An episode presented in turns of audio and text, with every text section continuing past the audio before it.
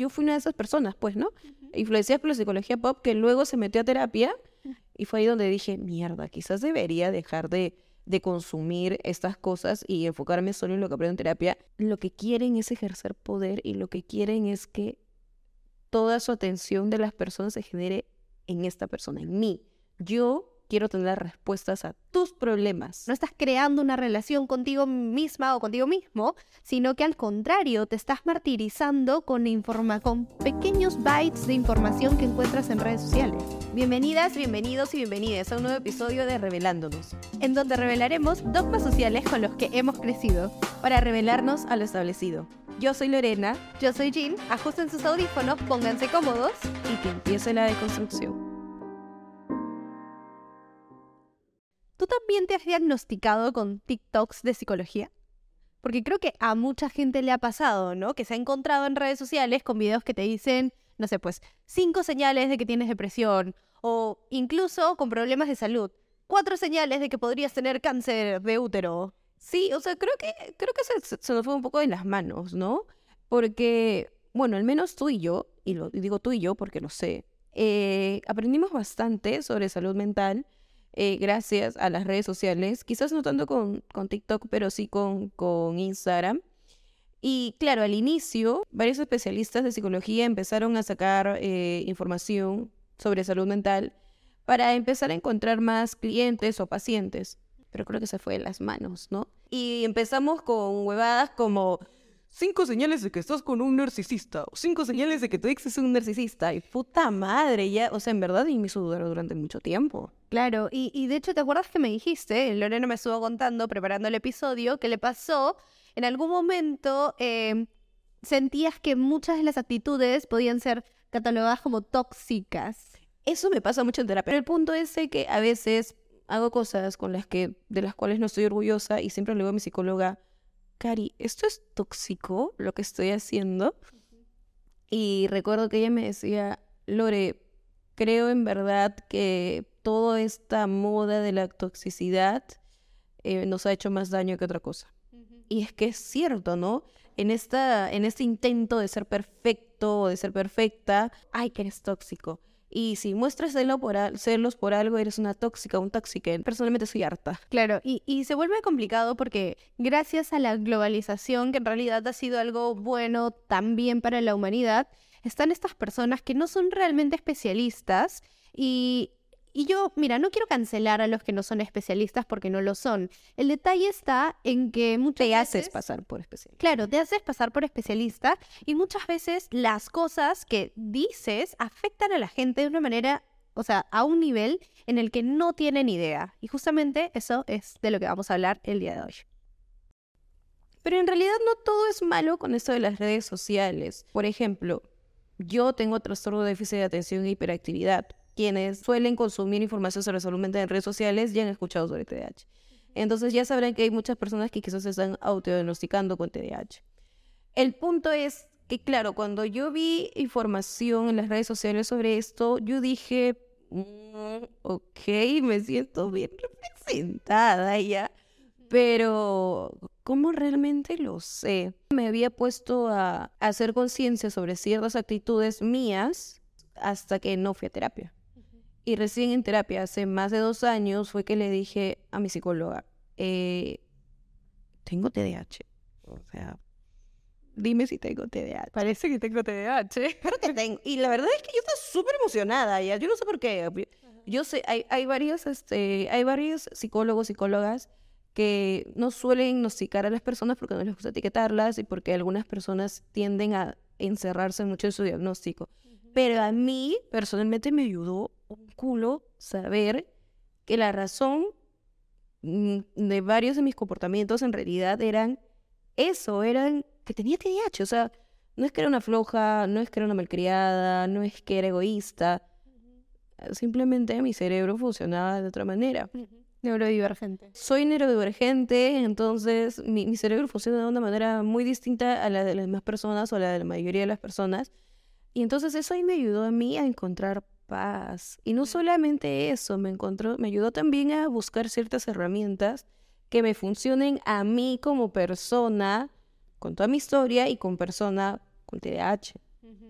Claro, en mi caso, eh, recuerdo que no encontraba realmente un diagnóstico en redes sociales al, al, que me, al que sintiera que me acercara, porque eran, digamos, ¿no? Pues había mucha información, era muy confuso y yo no sabía en dónde meterme, en dónde encasillarme. Y a mí me tocó eso, una psicóloga al principio que no quería diagnosticarme porque no quería que me encasillara, pero yo sentía la necesidad de saber de o menos, entenderte. claro, de, de entender más o menos por dónde iba mi tipo de personalidad, porque pues había vivido con una serie de cosas toda la vida que no sabía cómo clasificar o si eran normales. Y que eso es, algo, eso es algo muy tuyo en sí. Te gusta entender las cosas. Cierto.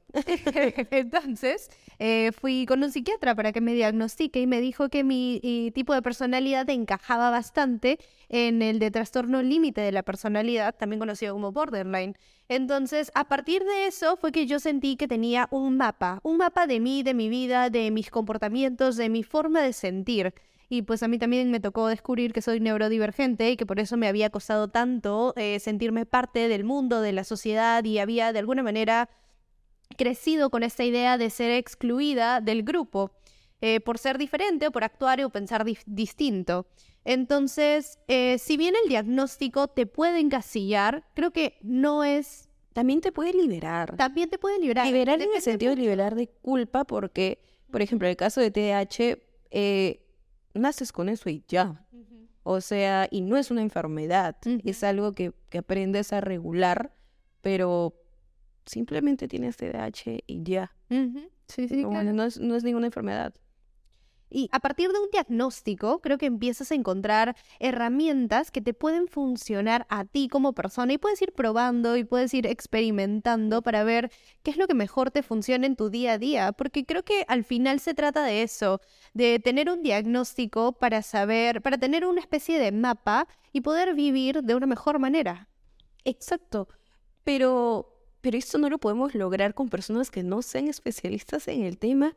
Y ahí está el gran peligro de la psicología pop que hay en las redes sociales y las que yo estoy tan harta. Porque no, en mi problema con la psicología pop no solamente el autodiagnóstico o el diagnóstico de las demás personas, sino todo lo, que, todo lo demás que engloba. Pero entonces, ¿cómo son estos especialistas? O sea, hay varias características que te dicen, ¿no? Una de las grandes diferencias entre un especialista y alguien que hace psicología pop es que el especialista de lo que se encarga o el objetivo de lo que te dice en general es que tú entiendas, que tú analices, que tú cuestiones y tengas literalmente un pensamiento crítico acerca de eso.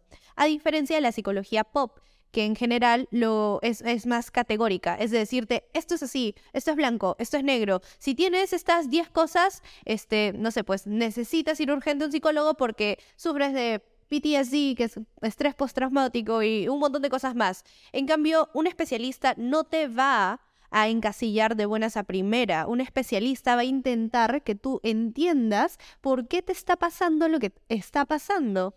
Claro, el especialista normalmente se va a guiar en teorías que, que han tenido cierta, que, que han tenido validez científica. En cambio, lo que sucede con la psicología pop es que te dice sí o sí, si es que haces todo esto, es que tienes que, que tienes un apego ansioso. ¿Sabes cuál es otra característica? Es que lo que quieren es ejercer poder y lo que quieren es que toda su atención de las personas se genere en esta persona, en mí.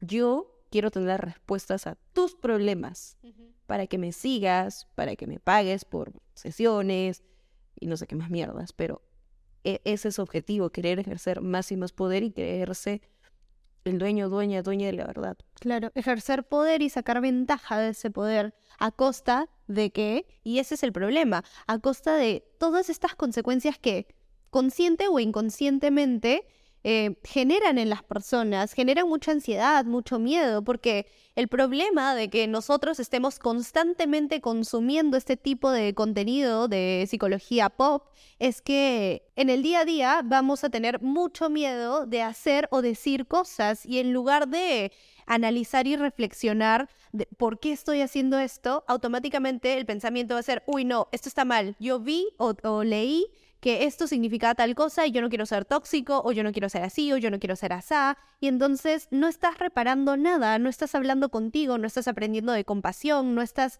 haciendo, o sea, no estás creando una relación contigo misma o contigo mismo, sino que al contrario, te estás martirizando con, informa con pequeños bytes de información que encuentras en redes sociales. Y no solamente, o sea, la, la relación contigo misma no solamente se, también se ve perjudicada, sino también la relación con, los, con las demás personas.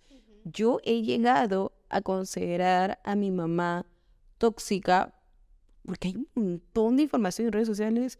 Este, si tus papás te hicieron esto, fueron tóxicos. ¿Qué te pasa? O sea, mi mamá no tenía ciertos recursos para saber o para hacer ciertas cosas que yo quizás sí las tengo, pero eso significa que mi mamá haya sido una tóxica. Y, que, y es y es súper peligroso porque me ha pasado con mi mamá, me ha pasado con amistades también, que he llegado a pensar que son narcisistas. Claro, y otra de las preguntas en todo caso, mira, porque mencionas lo de tu mamá, la toxicidad, y yo pienso, ¿no? porque es, es más un no quiero, no quiero decir que mi mamá es tóxica, mi mamá sí ha tenido comportamientos tóxicos, y entonces ahí va la pregunta, ¿es tóxica la persona o, es, o son tóxicos sus comportamientos. Y que también esos comportamientos tóxicos no es, dependen bastante del contexto. Por ejemplo, no sé, pues yo ahorita te puedo decir algún apodo y la gente, hay algunas personas que lo van a considerar tóxico. Y es como que no, porque son códigos que tenemos entre tú y yo. Por ejemplo, tú y yo, cuando discutimos, nos solemos gritar. Solemos gritar. Eh, y hay gente que se asusta por eso. Como nuestra directora de arte. Como Mari, Mari, Mari, Mari se asusta y... Se, se van a eh, pero, pero justamente ese es el punto, ¿no? Y que algunas personas, no solamente el punto no es que se asusten, ¿no? Sino van a decir, ah, no, estas personas tienen una relación muy tóxica. No es que tenemos, es simplemente nuestro código y es algo que solamente está entre tú y yo. Y claro, creo que ese también es un problema de en general hablar tanto de toxicidad porque entonces empezamos a catalogar todo como si fuera tóxico. Y no solamente a catalogar, a patologizar todo esto, ciertos comportamientos que podrían ser totalmente normales dependiendo del contexto. Sí, claro. Y, y, esto me, me, recuerda a cuando en el 2020, Mari, tú te acordarás también, que vivíamos juntas y este y yo decía, es que mi ex es un narcisista. Y mira, puede que haya tenido muchos comportamientos que podrían catalogarlo como narcisista, pero siendo honestos, honesta conmigo misma, yo no puedo diagnosticar a una persona de menos porque tienes el sesgo de ser su ex.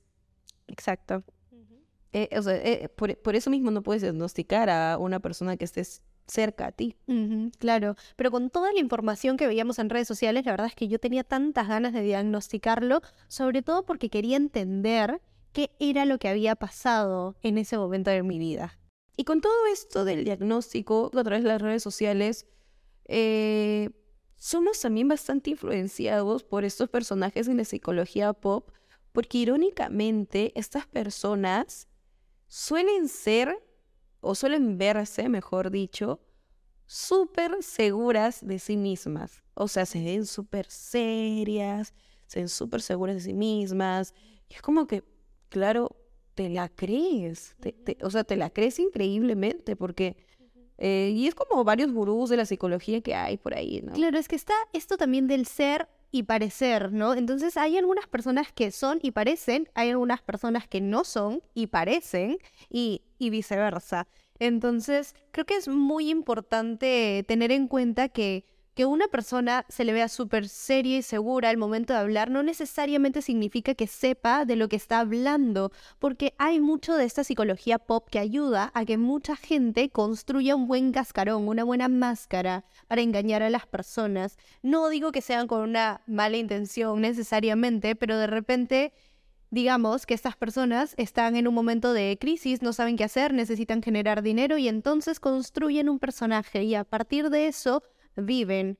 No puedo juzgar ese tipo de personas, bueno, no me da la gana de juzgar ese tipo de personas porque yo no sé su historia, pero creo que es uno de los detalles que hay que tener en cuenta. No todo lo que parece ser es. Claro, y lo que y, y lo y lo bueno de todo esto que, que está saliendo, todo esto de la psicología pop es que al menos yo he comenzado a ver que cada vez ah, son más los especialistas, verdaderamente especialistas en psicología, que salen y desmienten y, y desmienten a estas personas y dicen, oye, en realidad esto no es así, es muchísimo más complejo. Y claro, yo por ahí diría que una señal, como una green flag de, de que estás hablando con un especialista, de verdad, es que te responda, depende.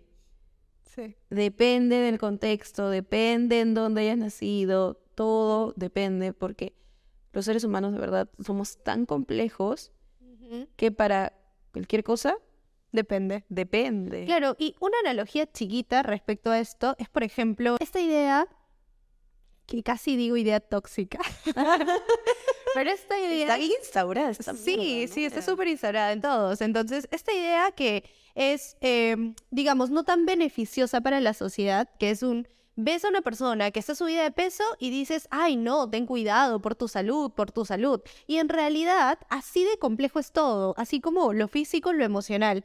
Uno no puede diagnosticar a partir del peso de alguien que esta persona está bien o mal de salud, porque el peso es una de las tantas variables que hay para saber si realmente esa persona es saludable. Entonces, tiene que ver mucho con esta cultura que simplifica las cosas y, entiendo que necesitamos de alguna manera simplificarlo para hacerlo más masivo, porque también trae eh, consecuencias positivas, como que la gente se empieza a enterar más acerca de la salud mental, empieza a hablar más del tema. Y es muy interesante porque si vemos hacia atrás, nadie hablaba de las emociones antes, nadie ni siquiera se permitía estar triste o enojado, todo era sé feliz, sonríe, sé feliz, se sonríe. Y ese es Ten amor propio. tener amor propio. Y esa es otra de las cosas de las que nosotras hemos renegado tanto de la psicología pop. También está este... Que, o sea, no, es- o sea, creo que hay que hacer un paréntesis acá. Que ahorita nosotras estamos cuestionando la psicología pop, pero hasta hace un año o quizás un poco más, nosotras formábamos parte de esto. Claro, porque, Porque, no quizás fue el primer paso para adentrarnos en la salud mental o a la psicología. Y claro, claramente está esta formación cada vez más continua, ya sea en terapia o con otras fuentes, y que nos damos cuenta de, oye, toda esta mierda que sale acá en TikTok es mentira. Y esa es una de las cosas interesantes que acabas de mencionar, Lorena, porque de hecho nosotras hemos cambiado mucho a lo largo de estos años, muchísimo. Entonces, algo que, que creíamos fervientemente hace uno o dos años, sabemos que ahora probablemente no sea así. Y es por eso también que no podemos juzgar a la gente, porque cada uno está en su propio proceso y cada uno está en su propia etapa. Y como seres humanos, siempre estamos cambiando y fluyendo porque todo lo que tiene vida siempre se mueve. Claro, o sea, me parece peligrosa la psicología pop, pero si al menos ya está poniendo un granito de arena para que la gente empiece a hablar un poco más de las emociones, sí puedo ver ese lado positivo o lo puedo ver como la, la primera, el primer paso para luego adentrarte más. Porque quién sabe, hay muchas personas que a partir de psicología pop han decidido ir a terapia. Exacto. Es como el yin y el yang. No todo es tan malo y no todo es tan bueno. Está todo mezclado. Aquí no es blanco y negro, como lo hemos dicho ya muchas veces. Entonces, si bien esto trae consecuencias negativas, también trae cosas positivas. Y ya uno decide, pues, en qué, en qué enfocarse. Nosotros estamos aquí simplemente para exponer todo lo que vemos. Esto en verdad me ha hecho recordar que yo fui una de esas personas, pues, ¿no? Influenciadas por la psicología pop, que luego se metió a terapia. Y, y claro, con esta primera psicóloga que tuve, eh, yo alguna vez decía, no, tengo miedo de ser dependiente emocional, por favor. Y me dijo, quítate eso de la cabeza. Pero ella, ella tenía esa actitud bien de, Lore, por favor, déjate huevadas. No me decía huevadas, ¿no? Pero tenía una actitud bien de frente, de decirme, no creas en esto porque no es verdad. Y fue ahí donde dije, mierda, quizás debería dejar de, de consumir estas cosas y enfocarme solo en lo que aprendo en terapia. Y fue ahí donde yo ya decidí disminuir mi consumo respecto a salud mental en las redes sociales. Y si tenía algún problema, lo compartía ya sea con mis personas seguras o con mi psicóloga. Y ya para terminar con este episodio, la pregunta que les dejamos, que, que te dejo esta vez, es, ¿crees que la psicología pop nos trae más cosas buenas o más cosas malas? Queremos realmente saber tu opinión. Escríbanlo en los comentarios y ya los estaremos leyendo. Y gracias por acompañarnos en esta rebeldía. De revelarnos. Hasta la próxima. Chao, chao.